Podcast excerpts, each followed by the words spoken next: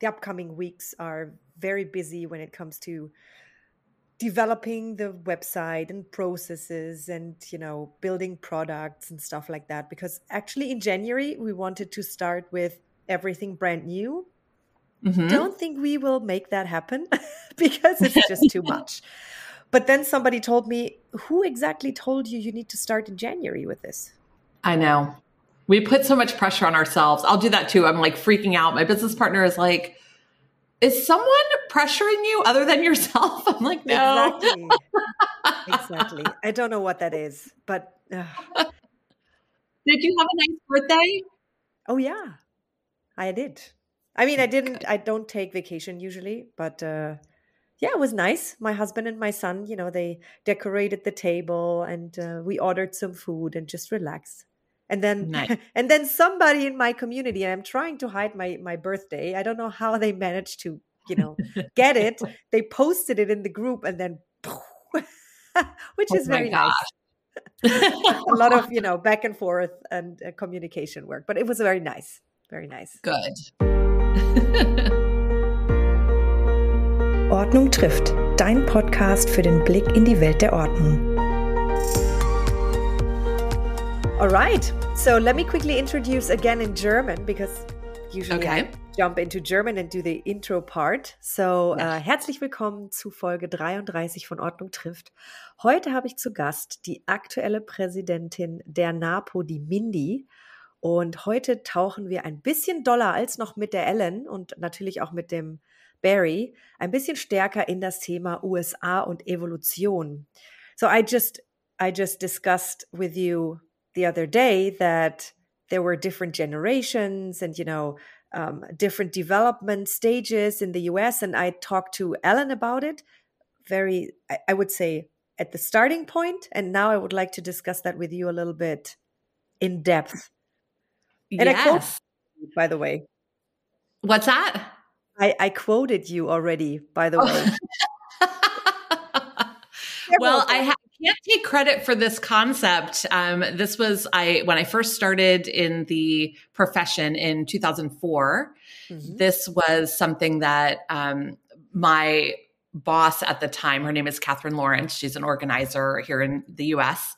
Um, she used to say. So uh, we sort of developed the concept and built it out, but it's interesting to see all of the evolutions of the industry. So I would say first generation really are the early early pioneers in organizing like back in the 80s the late 80s early 90s who were defining what the profession is and really in the marketplace helping to differentiate from an interior designer or a decorator or a house cleaner you know really getting clear on you know what's our segment of the market um, and educating the public about our role and the services that we can provide. So that was first generation.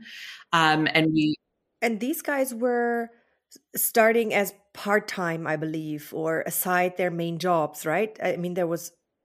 Yes. Or we had, um, yes, we had founding members who were had retired out of a previous profession mm-hmm. um, or who had been um, at home raising their families and then went into organizing and productivity as sort of mm-hmm. their second chapter mm-hmm. okay that makes sense i think mm. that, that that's what we said some of our colleagues here in germany uh, they are at that stage or in central germany mm-hmm. let's call it this way and sent at that stage and then you also mentioned ah you actually are in generation two already Oh, yes. I would say we're in generation three. Um, okay. So, because generation two was when we started, we called it the superstar. yeah, yeah, but that's what we have now in Germany. We have yes. some like stars out there, but yes. the general profession is not at a stage where people can, you know, live of it necessarily. Right, right. So, um, starting to see those pops where we have someone who has written a book or they are featured in a television show or mm-hmm. um, now it's interesting because we're having a bit of a renaissance in with this model when with social media influencers so we see this where there's a, a specific person who is becoming known as an organizing or productivity professional in the mm-hmm. marketplace. And that really was the second generation. So that's when I think public awareness really starts to take off.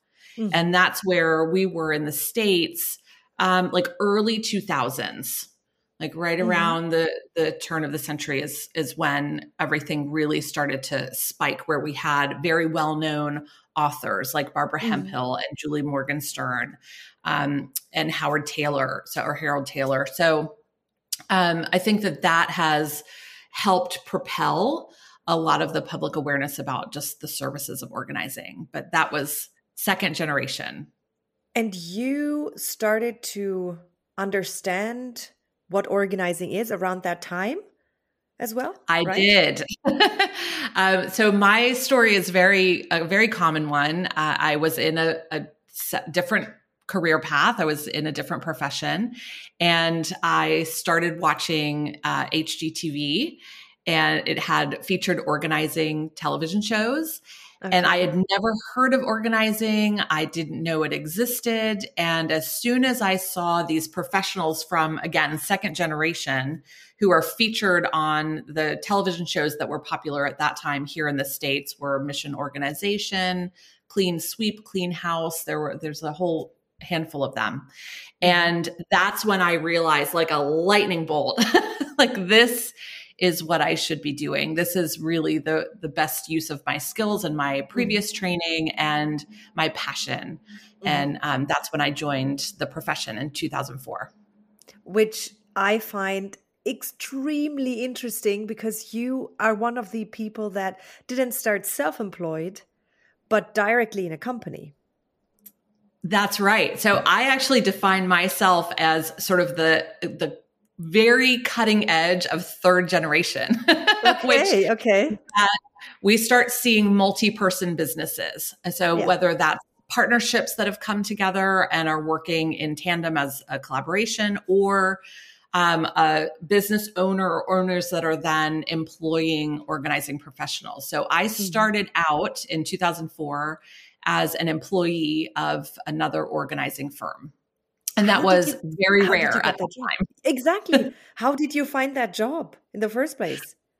Uh, I just did an internet search. I did an internet search and I found uh, two professionals that were working in my area.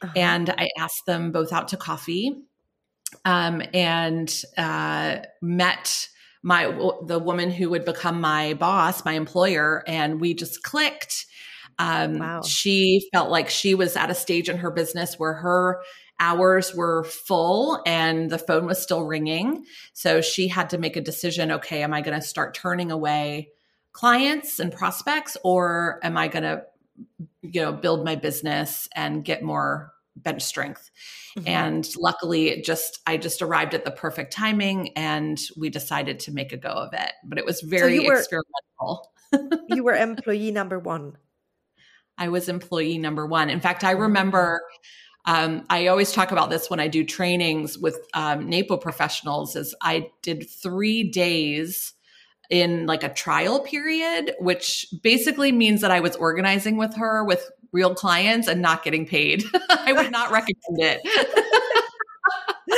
yeah, but somehow they need to test as well if your your skills actually and, and also your work ethics and your you know personality fits to the company, right? Sure, absolutely. And it's I understand now that when you have a an applicant who thinks that they want to be an organizer because they are organized, right? Or they mm-hmm. um, apply organizing skills in their own space um, there really is a leap between someone who is inherently organized and someone who can organize professionally. Mm. Because when you organize professionally, you have to be able to transcend the clutter. You have mm. to be mm. able to function in a, a highly cluttered environment mm. and transform it. And I find that a lot of times people who gravitate to organizing because they like organization dislike that feeling of being in a cluttered environment but which of course when we do our work it's it's not tidy and organized until we walk out the door yeah you know i have that I, I have that with private places. I cannot function very well in privately cluttered places because that, I don't know, those uh, categories and the way of of work, how they work at home, that's not what I'm interested in. Whereas when I go into B2B areas, mm-hmm. that's exactly what I like because yeah. you know, I know exactly how that works and and how they think and how the processes go and and I think this is exactly what you have to ask yourself as well, right? What are your clients or am I really good with working with the customer or am I just good working with myself?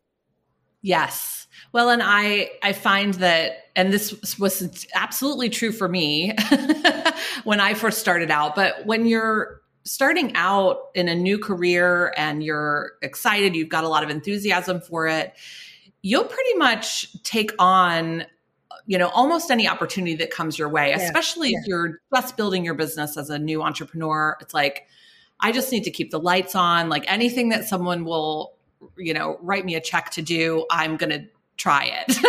and I, so that's very common. Yeah. What happens, I believe, over time is as we gain experience, as we gain knowledge, as we develop our skills, as we get to experience different types of clients, different types of projects, we really start to winnow down and um, hopefully you know begin to work in an area that is a perfect fit for our skills and our personality yeah. but that doesn't come on day one you really do have to try out a bunch of different settings different client types and figure out what works best for you mm-hmm. and i know for me it, it was much harder to figure out or to reflect on what I was gravitating to versus it was easier to figure out what I did not like. So just what you're describing. Yeah.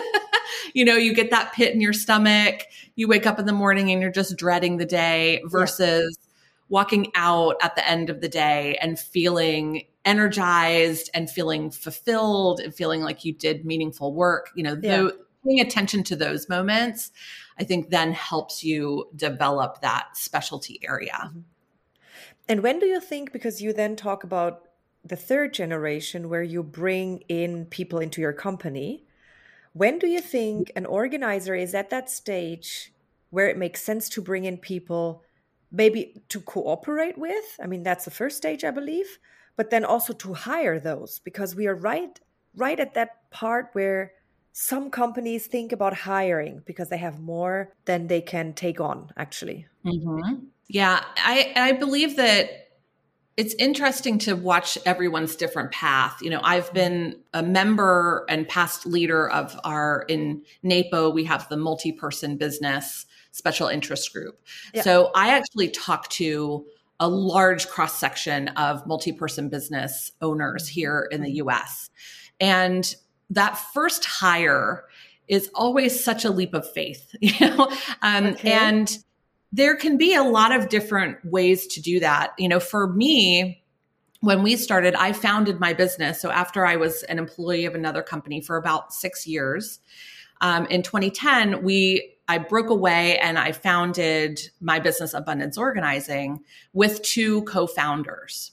And we met each other and became friends and really started to be able to understand each other's work ethic in our volunteer connection through our mm-hmm. association. So we were already sort of operating with a basic understanding of, you know, do we have the same vision for what our company could be? Do we have the same work ethic? But we were all organizing in the field already. So yeah. we didn't need to hire another organizer right off the bat. We had mm-hmm. a lot of bench strength for the in the field hands-on work what we did need was someone who could help us with the administrative side so that was mm-hmm. our first hire was and we were only about six months in um, after founding our company was someone who could answer the phones who could talk to prospects who could help us with bill paying accounts receivable you know just doing some of that back office work so you can focus um, actually on delivery because that's what you do in the very beginning is that what yes. you what your strength is is to deliver to the client yes and you you hit the nail on the head it really has more to do with your strengths Yes. And then thinking about where you want to, what lane you'd like to stay in. And then you look at hiring to supplement and support in the areas that you feel like you could let go of. Mm-hmm. I think organizers, um, as a stereotype, but as also a kernel of truth, uh, like to control. so the hardest, the hardest thing to do often is just to let go and step back and allow someone else to find their way in your business. Um, yes. I think that's often the biggest hurdle. Micromanagement, yeah, but yes. you need to let go. I mean, you you get onto a onto a point where you feel it's it's getting too much. So you either let go or you get overwhelmed, and then yes, doesn't help. Yes. And we, for years now, my business partner and I go through an exercise every year at the end of the year as part of our next year planning. We make a list of every single task that we're spending time on during mm-hmm. the week that relates to the business. And she does her list, I do my list. And then we come together and we audit for overlap. Are we both spending time on the same task? Could we differentiate and really start to silo? Um, and then we think about what are the most important tasks that we are spending our time on, or um, more importantly, I think, what would be high value to our business that we're constantly bumping because we're in the weeds with operational tasks or day to day work. Mm-hmm. So mm-hmm. we've oh, wow. then taken those lists after workshopping it and created job descriptions for like this is the next person we need to hire because I need to get all of this off my plate. And so we then kind of package the responsibilities, create a job description, and uh, that's how we've built our team for many years. Wow! And how many employees do you have now? We have 18 employees in my company. That's a lot. that's the, that's like the dream scenario for for our industry here, for sure. So, what are you seeing there? Are people starting to partner up? I think that's yep. also kind of early stage. You start to see people are taking on either more work than they can handle on their own or bigger projects and they yes. just need more hands. Are you already seeing that? Yeah. So especially since two weeks ago, we had our first um, summit, like you have in mm-hmm. in uh, April. I can see, especially now, as they met in person, they follow up a lot, and you can see that on Instagram. You know, ah, these people are talking. These people are talking. We have the first like smaller corporations, smaller uh, mm-hmm. organizers coming together.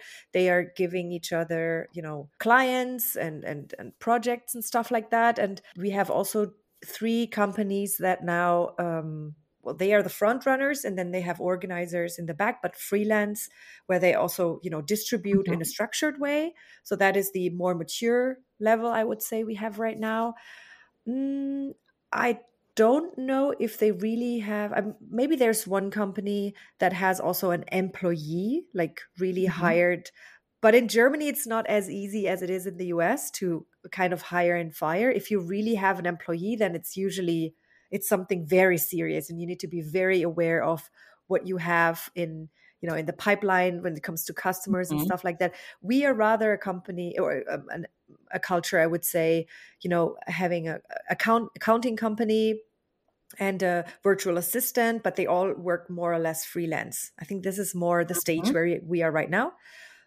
But we are getting there because, mm-hmm. especially mm-hmm. the B2B market, I realized just now, and the uh, paper, clutter, digitalization kind of area, they grow like big time.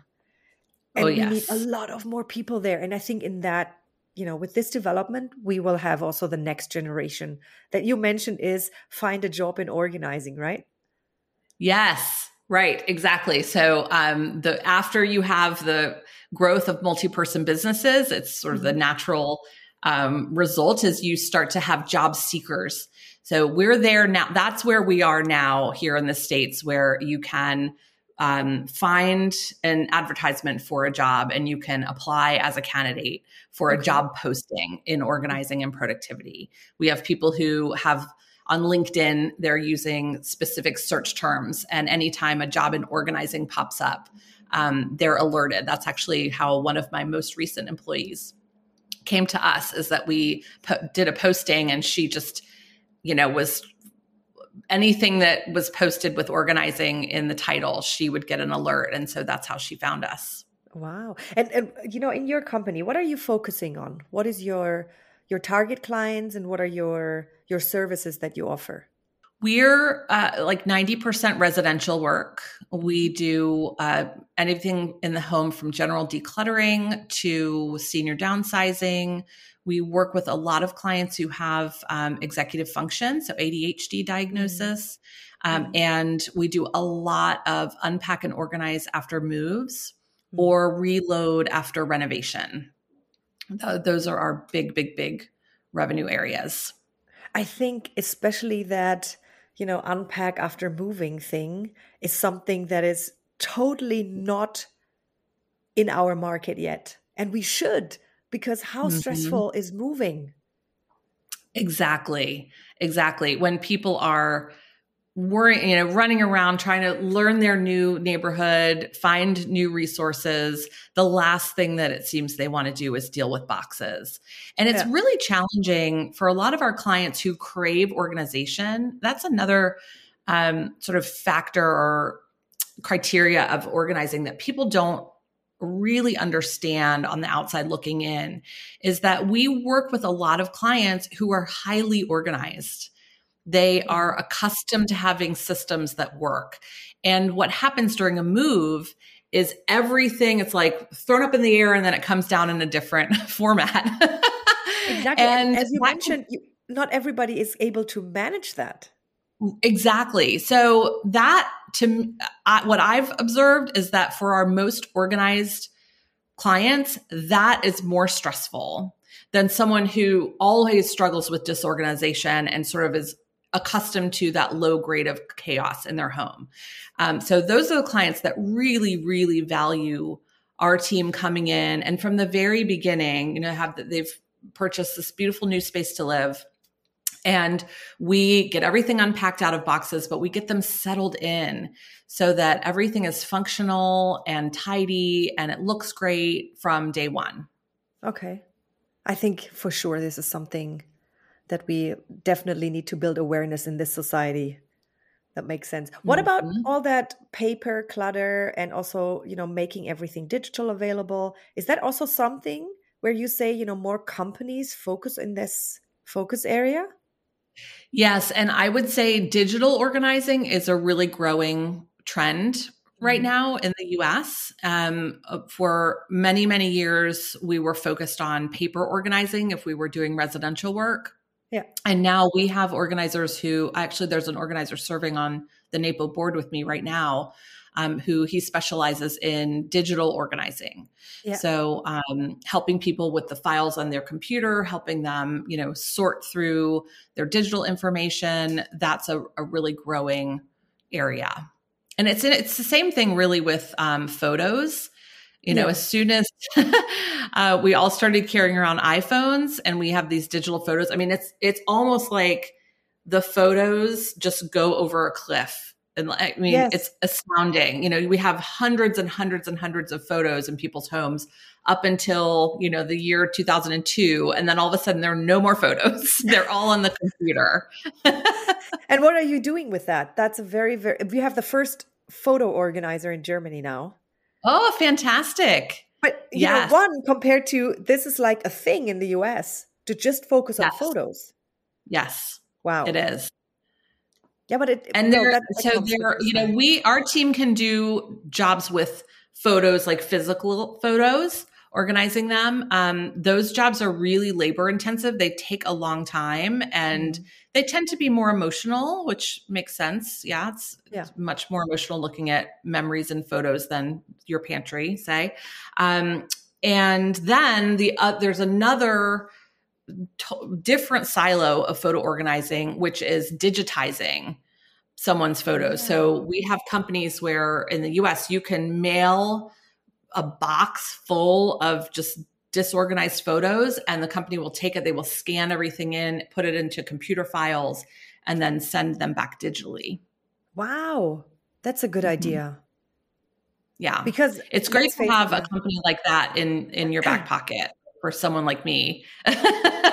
Because that's we don't do the digital piece we don't have that equipment. I mean it's it's really a very specialized mm-hmm. field. So um, that's another thing that I'd be very excited about for you all and with your organization and the fact that you just had your first summit understanding and learning how we're all different and what the nuances are between our businesses really helps the whole profession grow because yeah. you start to understand that you can't you know and it goes back to what i said about you know that when you first start your business plan is whatever someone's going to pay me a check to do exactly. and then you specialize and it gets narrower and narrower and once you realize and are it have grounded confidence in what is your sweet spot understanding all the professionals around you and what they can do and how that's different from you then you start to have a really robust network of if a client comes into me and they're not the right fit for my service area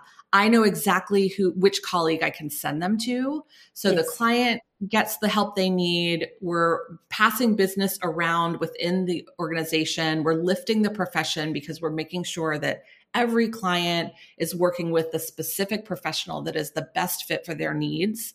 It just makes us all look better. Yeah. Um, but that's where I think you really start to see growth across the industry. And sounds like that's what you're building right now. Exactly. That's what the summit helped with. I mean, you see the people on Instagram, or Facebook, you know, on all these different different platforms, but talking to them, you also understand their motivation and their vision. And they all have mm-hmm. visions where they want to develop themselves into. We have a lot of generalists still, but you can mm-hmm. see the tendency where they will go. Yeah. And I feel there's one because I, I just had that experience the other day there's one and i would like to know what how is that in the us there's especially as you are in residential areas um, a lot of i would say 50 plus 60 plus uh, men and women that are not in digital jobs. They have a phone they have an ipad or you know they have a, a laptop. They have all different like technical it architectures because they didn't know better they just bought they have like five different email addresses. They have a thousand mm-hmm. documents mm-hmm. somewhere. They don't even understand the structure and the connection between all the all the you know devices. But then I have a question. So that is actually the point where you know consultants go, you know, and work maybe with them and I know mm-hmm. that in Austria, the uh, consulting industry actually was not very amused about the organizing industry, you know, going into that direction. So how is that? Ah. How is that in the US?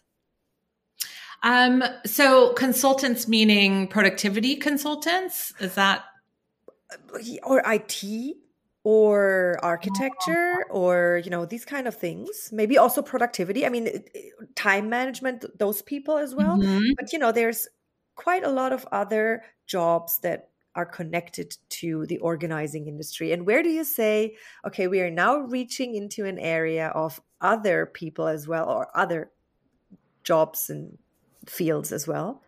Mm-hmm.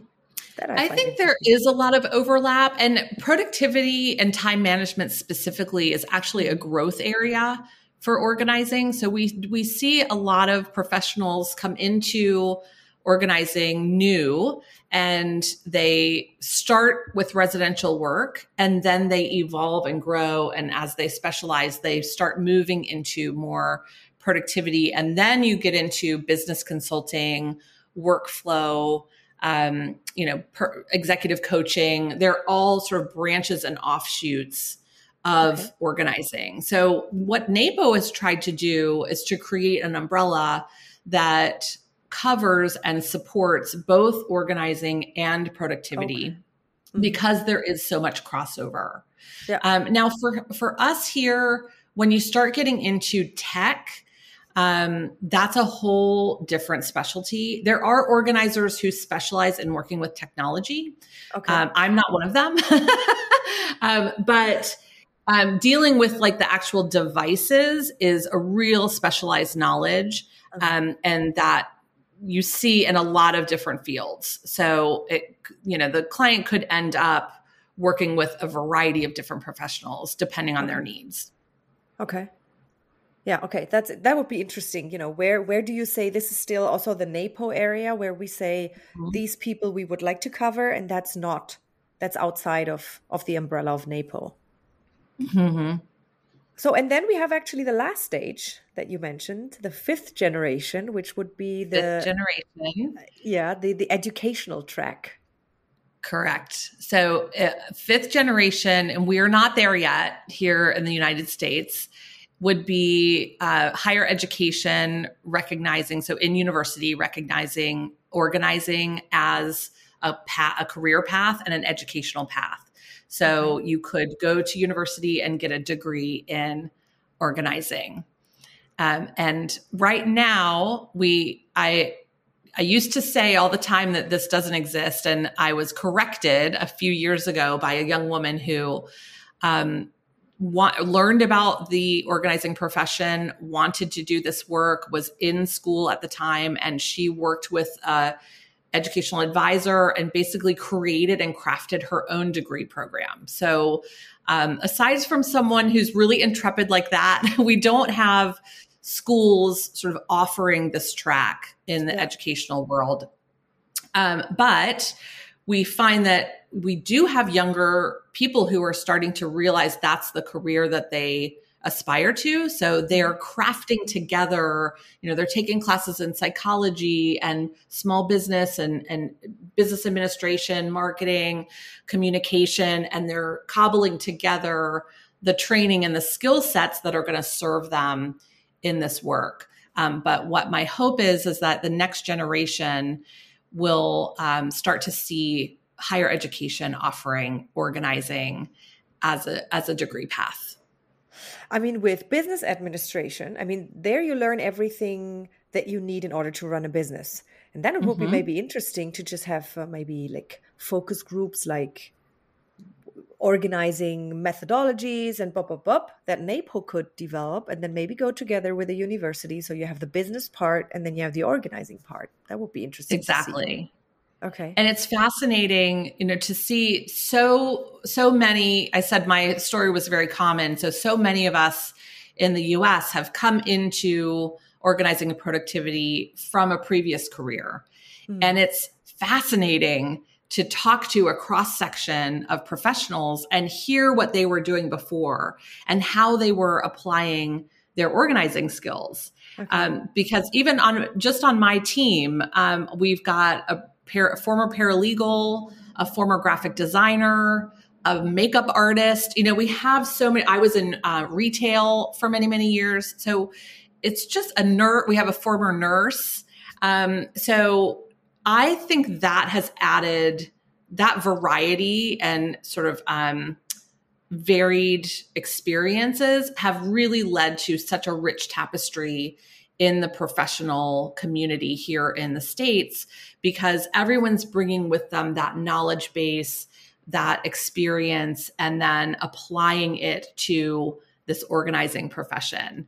Um, okay. And I think the re- the organizers who are really really successful from day one are able to stitch together the story so that that makes sense to their clients. Yeah. Um, when I train organizers, I work with a lot of new or even aspiring, you know, prospective organizers. And we talk about, you know, just because it's your first day wearing the the mantle of a professional organizer, it doesn't mean that you're a rookie and you have nothing to offer, right? You've got this rich history of experiences. You have these amazing um, journey that you've been on, and being able to represent that story in a way that the all of the steps that you've taken, you've been applying your organizing skills, and that makes sense now in the new work that you're doing as yeah. a professional. Yeah. That is, yeah, that's a, a very interesting point because do you see organizing as a more of a second career rather it used a, to or be a third or a fourth. Uh, but I so I think that sixth generation. I the, I'm okay, like going okay. ahead now. Um, I project that sixth generation we will have um, individuals who go through college, they get a degree in organizing, they come out of college, and it is their very first job out okay. of college is working in our field. But, but and we're then, very very close to that Okay. I have a member on my team who she spent a couple years abroad first, but uh-huh. we were her first job out of college. And wow. she's been with us for 11 years. That's amazing. That's really, really cool. And then now, I mean, so obvious. We talked about it in our first call. Now, talking about the next code. I yeah. talked to Barry about this too, and with Alan, and they're like, "Ah, oh, don't get me started."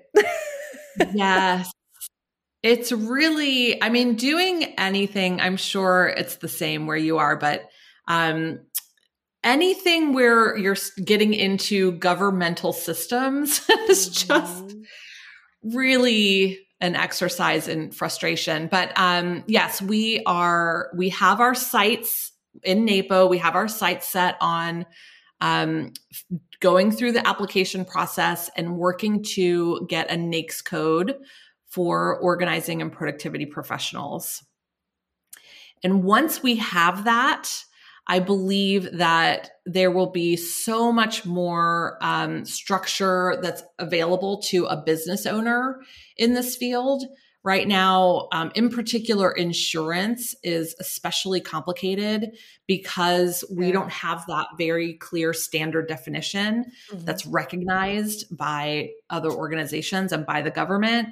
So, um, even though you could ask 50 people what organize what a professional organizer is and they know but until we have that official stamp of approval from the government uh, it's very complicated to get insurance in particular yeah okay we are lucky that for us it's still possible that the insurance topic is not that connected and we are yeah. trying to still figure out to make everything official in germany and I can only talk about Germany because all the other countries they have maybe different systems in Europe. Oh yeah. I will talk I will talk to Francesca as well. Let's see in Italy how that goes with the with these oh, guys. Oh yes.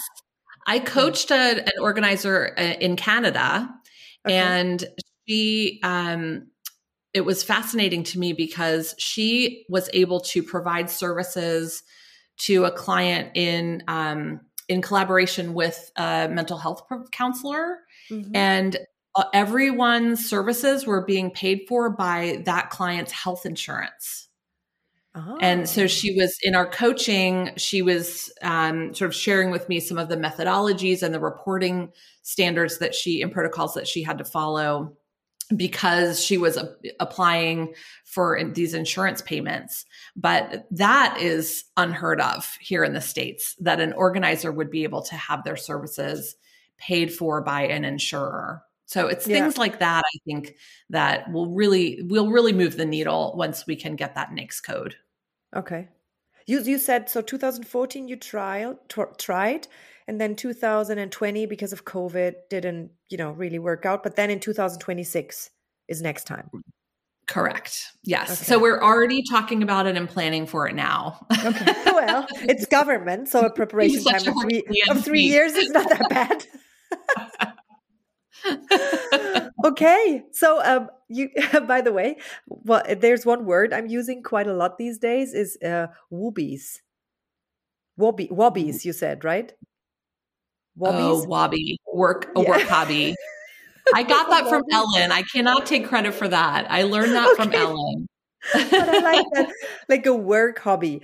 So you mainly i believe see that when like in in early stages or do you have a lot of organizers who say um it's for it's a work hobby hobby for me um we i would say we we have a lot of that in the states and there's really been a shift. Uh, the, the younger generations that are coming into the profession are very entrepreneurial. I think because mm-hmm. of the explosive growth of tech companies um, there's just a confidence level in our our younger generations when they're coming into the wor- workforce they're thinking i want to start my own thing so you start to see like side hustle is really a popular term here in the mm-hmm. states where i've got mm-hmm. my regular full-time job but then also i'm trying to launch and start my own company as okay. an entrepreneur in my off time. That's very, very common.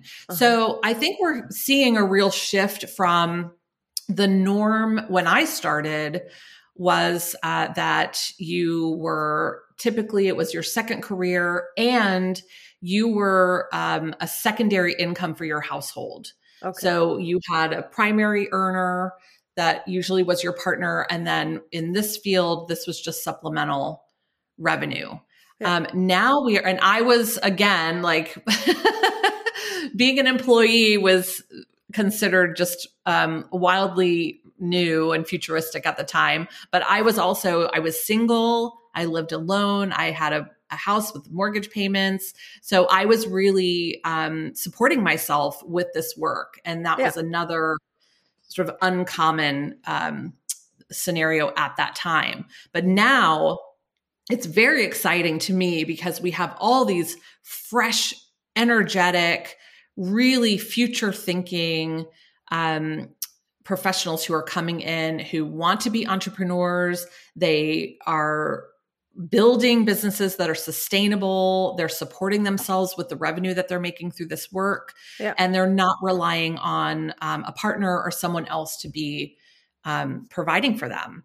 Yeah, and so that to me also is like a, a, kind of a trend that we're seeing in the profession as a whole. Um, but that's going to also elevate because with the expectation that you can come into this profession, you can do this work, you can make good money, and you can support yourself. Uh, I think, I believe we're going to start attracting a lot more um, invest in investors, private equity, uh, people who want to come in and see an organizing profession or company as a money making opportunity. Yeah. That's not something we've had for a very, very long time. Yeah. And at that stage, we are right now because ev- almost everyone I talked to, the reason number one entering this profession was not to make money for sure. Mm-hmm. It's about, you know, helping people and, you know, following your personal passion and stuff like that. The only person who told me last time was Barry. He's like, I did. I did enter that profession to make money.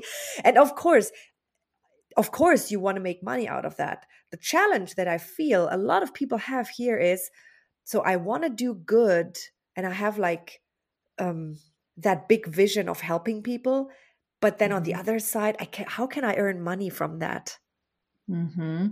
do, you, yes. do you know that feeling oh yes. We hear that a lot. Okay. Um, how do you deal with that? I, well i also think that this is a, a secondary variable with the multi-person businesses because mm-hmm.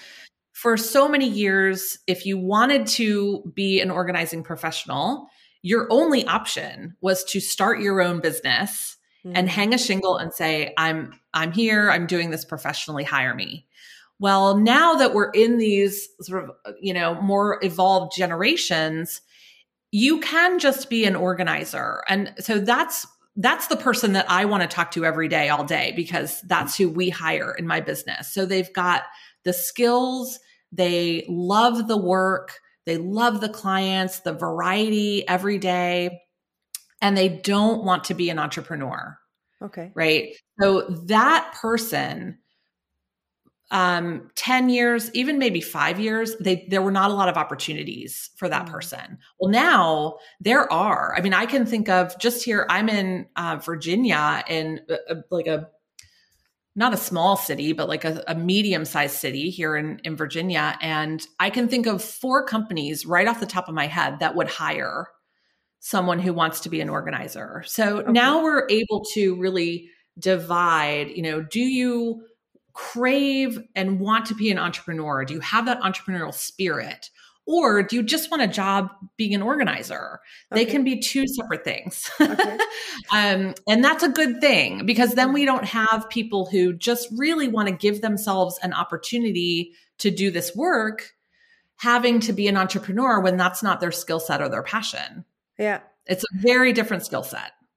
And how do you overcome that I cannot take I cannot take too much money out of what I love so much and how I'm helping people? Um, that is really a mindset issue mm-hmm. and you know somebody like ellen with her coaching skill i mean that's when when i start to hear those type of scripts, I'm thinking there's a coach out there for you mm-hmm. that could help change your mindset. And again, like um, when you come in and you're young and you're hungry and you're living independently and this is the only option, you are really hustling. I mean, you are committed to making money, right? So, and a rising tide floats all boats.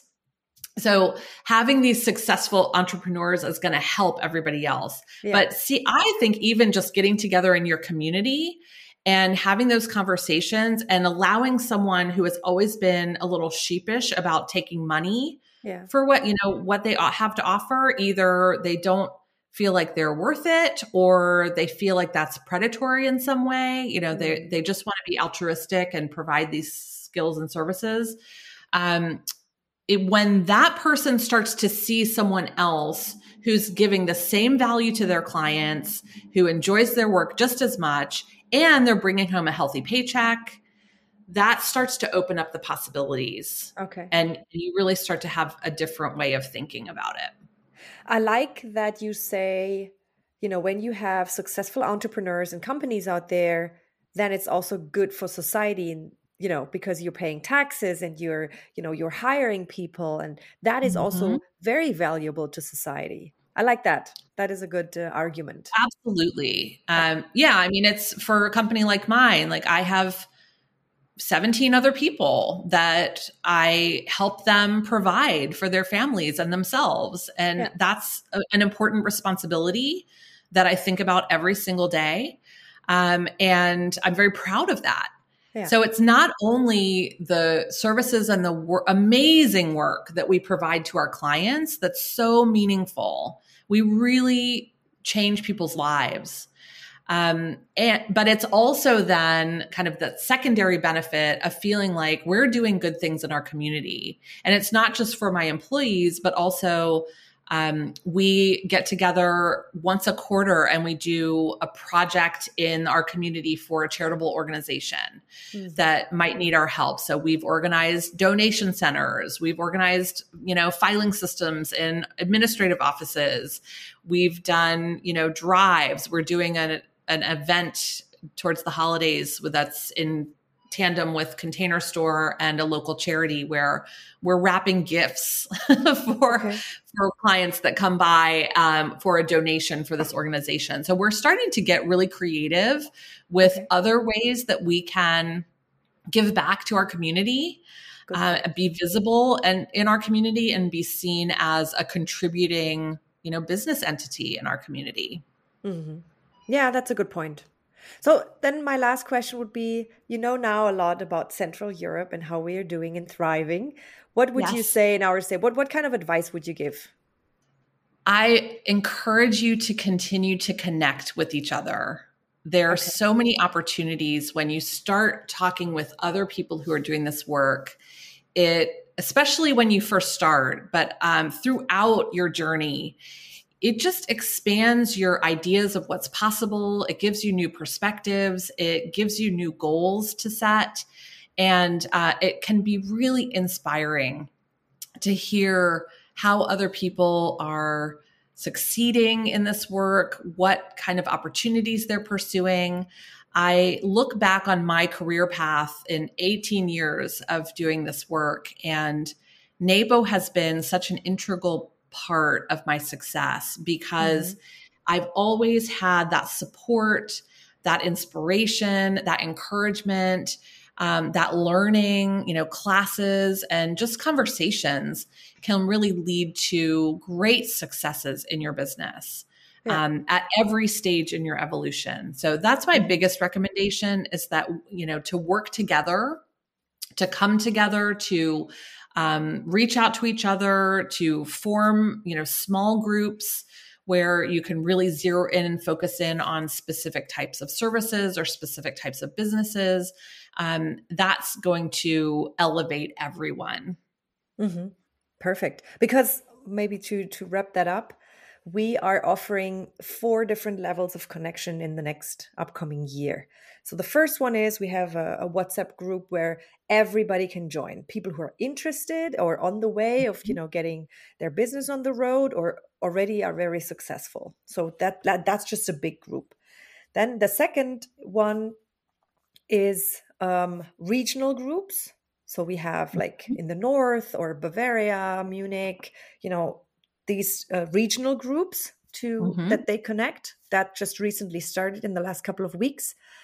And then um, two that are offered to our members, which is um, one is focus areas, a little bit like you have in NAPO as well. Let's see mm-hmm. which ones really hit off next year. We don't know yet. I mean, we mm-hmm. we will discuss with uh, everybody who is entering as a member. And then the fourth level is um, the maturity level of each business. So we have the beginners, those who need to get into the world in the first place and make their education their experiences and stuff like that mm-hmm. then the second level is already you know we have a regular income we have a certain maturity but it could get better and you know that kind of stuff uh, but these guys already feel they want to connect to people that are on their own level yes. Or even those they can look up to. And then you have the professionals that already live off that work. They have a a good shop maybe or they have an online product or they have like big clients or even b2b or stuff like that. Mm-hmm. but they even they they are thinking now maybe i want to hire maybe i want to you know i want to get yeah. to that next level. So we are going to connect on different levels i would say so, so that's smart. what we provide next yes it's so smart the way you've um, organized it. And um, and then so because you always want to connect with sort of your peer group. Yeah. And then also having these opportunities for in-person connection. I tell organizers all the time you know i i offer mentoring. I'm you know a paid executive coach for other organizers. And I have an hourly rate. So if you want to pick my brain, that I'm available to hire. But when I go to a conference, I am there to learn, to connect, to talk to anyone who crosses my path. Yeah. So if you sit next to me at the dinner table and you want to ask me questions for an hour, that is something I would love to do just mm. as part of the experience of being at conference. I think the spirit mm. of these gatherings when people come together, there's a, a spirit of generosity that is a give and take, right? Yeah. So, um, that is also just such, you know, anything you have to pay in terms of fees to attend an in person event is worth every penny. Yeah. yeah. Um, because it is a, a game changer in yeah. terms of just being able to access and connect with not just people on your level, but people on all different levels. And I would say, as a, someone who's been doing this 18 years, I constantly are, am energized by meeting someone who's just brand new. They're in their first eight months of business. They're wide eyed. They're excited. They've got such energy and enthusiasm. I mean, that's a benefit for me of employing organizers is that I have that kind of energy coming into my business yeah. all the time. Yeah. And it really it lights me up too, you know, to talk to someone who's at that early stage of growth and to talk to them about their vision.